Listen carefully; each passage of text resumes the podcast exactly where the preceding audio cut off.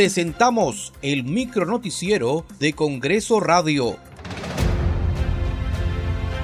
Faltan seis días para el bicentenario del Congreso de la República.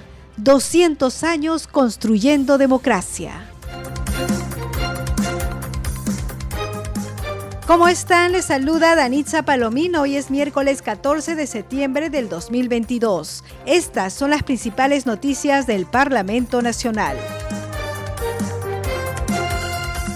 El presidente del Congreso, José William Zapata, invitó al presidente de la República, Pedro Castillo Terrones, a reunirse el próximo viernes 16 de septiembre del 2022 a las 9 de la mañana en el Palacio Legislativo. Fue en atención a la disposición del jefe de Estado para concretar una reunión de coordinación y trabajo sobre temas de interés común.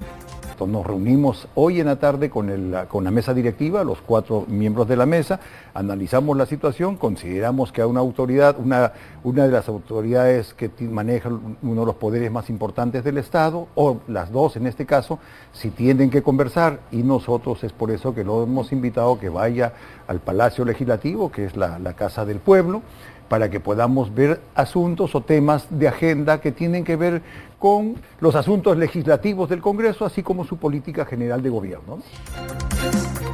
El presidente del Congreso, José William Zapata, se mostró a favor de que el Parlamento cite al ministro del Interior, Willy Huerta, con el fin de que informe sobre la remoción y posterior ratificación del coronel PNP Harvey Colchado en el cargo de jefe de la División de Búsqueda de Personas de la Digimin de ninguna manera es conveniente para la policía, la fiscalía, de que el coronel salga. Y tampoco es para el gobierno, porque necesitamos una garantía de transparencia. Yo pienso que la comisión no de defensa, que no la presido yo ahora, puede coordinarlo, sí.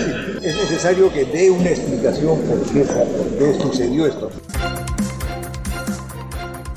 En la Comisión de Constitución y Reglamento, la congresista Susel Paredes sustentó el proyecto de ley que propone el recorte del mandato presidencial y el adelanto de las elecciones generales. Muchas gracias por acompañarnos en esta edición. Nos reencontramos mañana.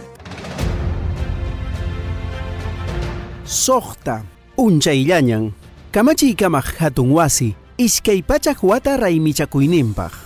Iskay pachak watañan, kamachinin hunt'akunampaq llank'arin. Hasta aquí el micronoticiero de Congreso Radio, una producción de la Oficina de Comunicaciones del Congreso de la República.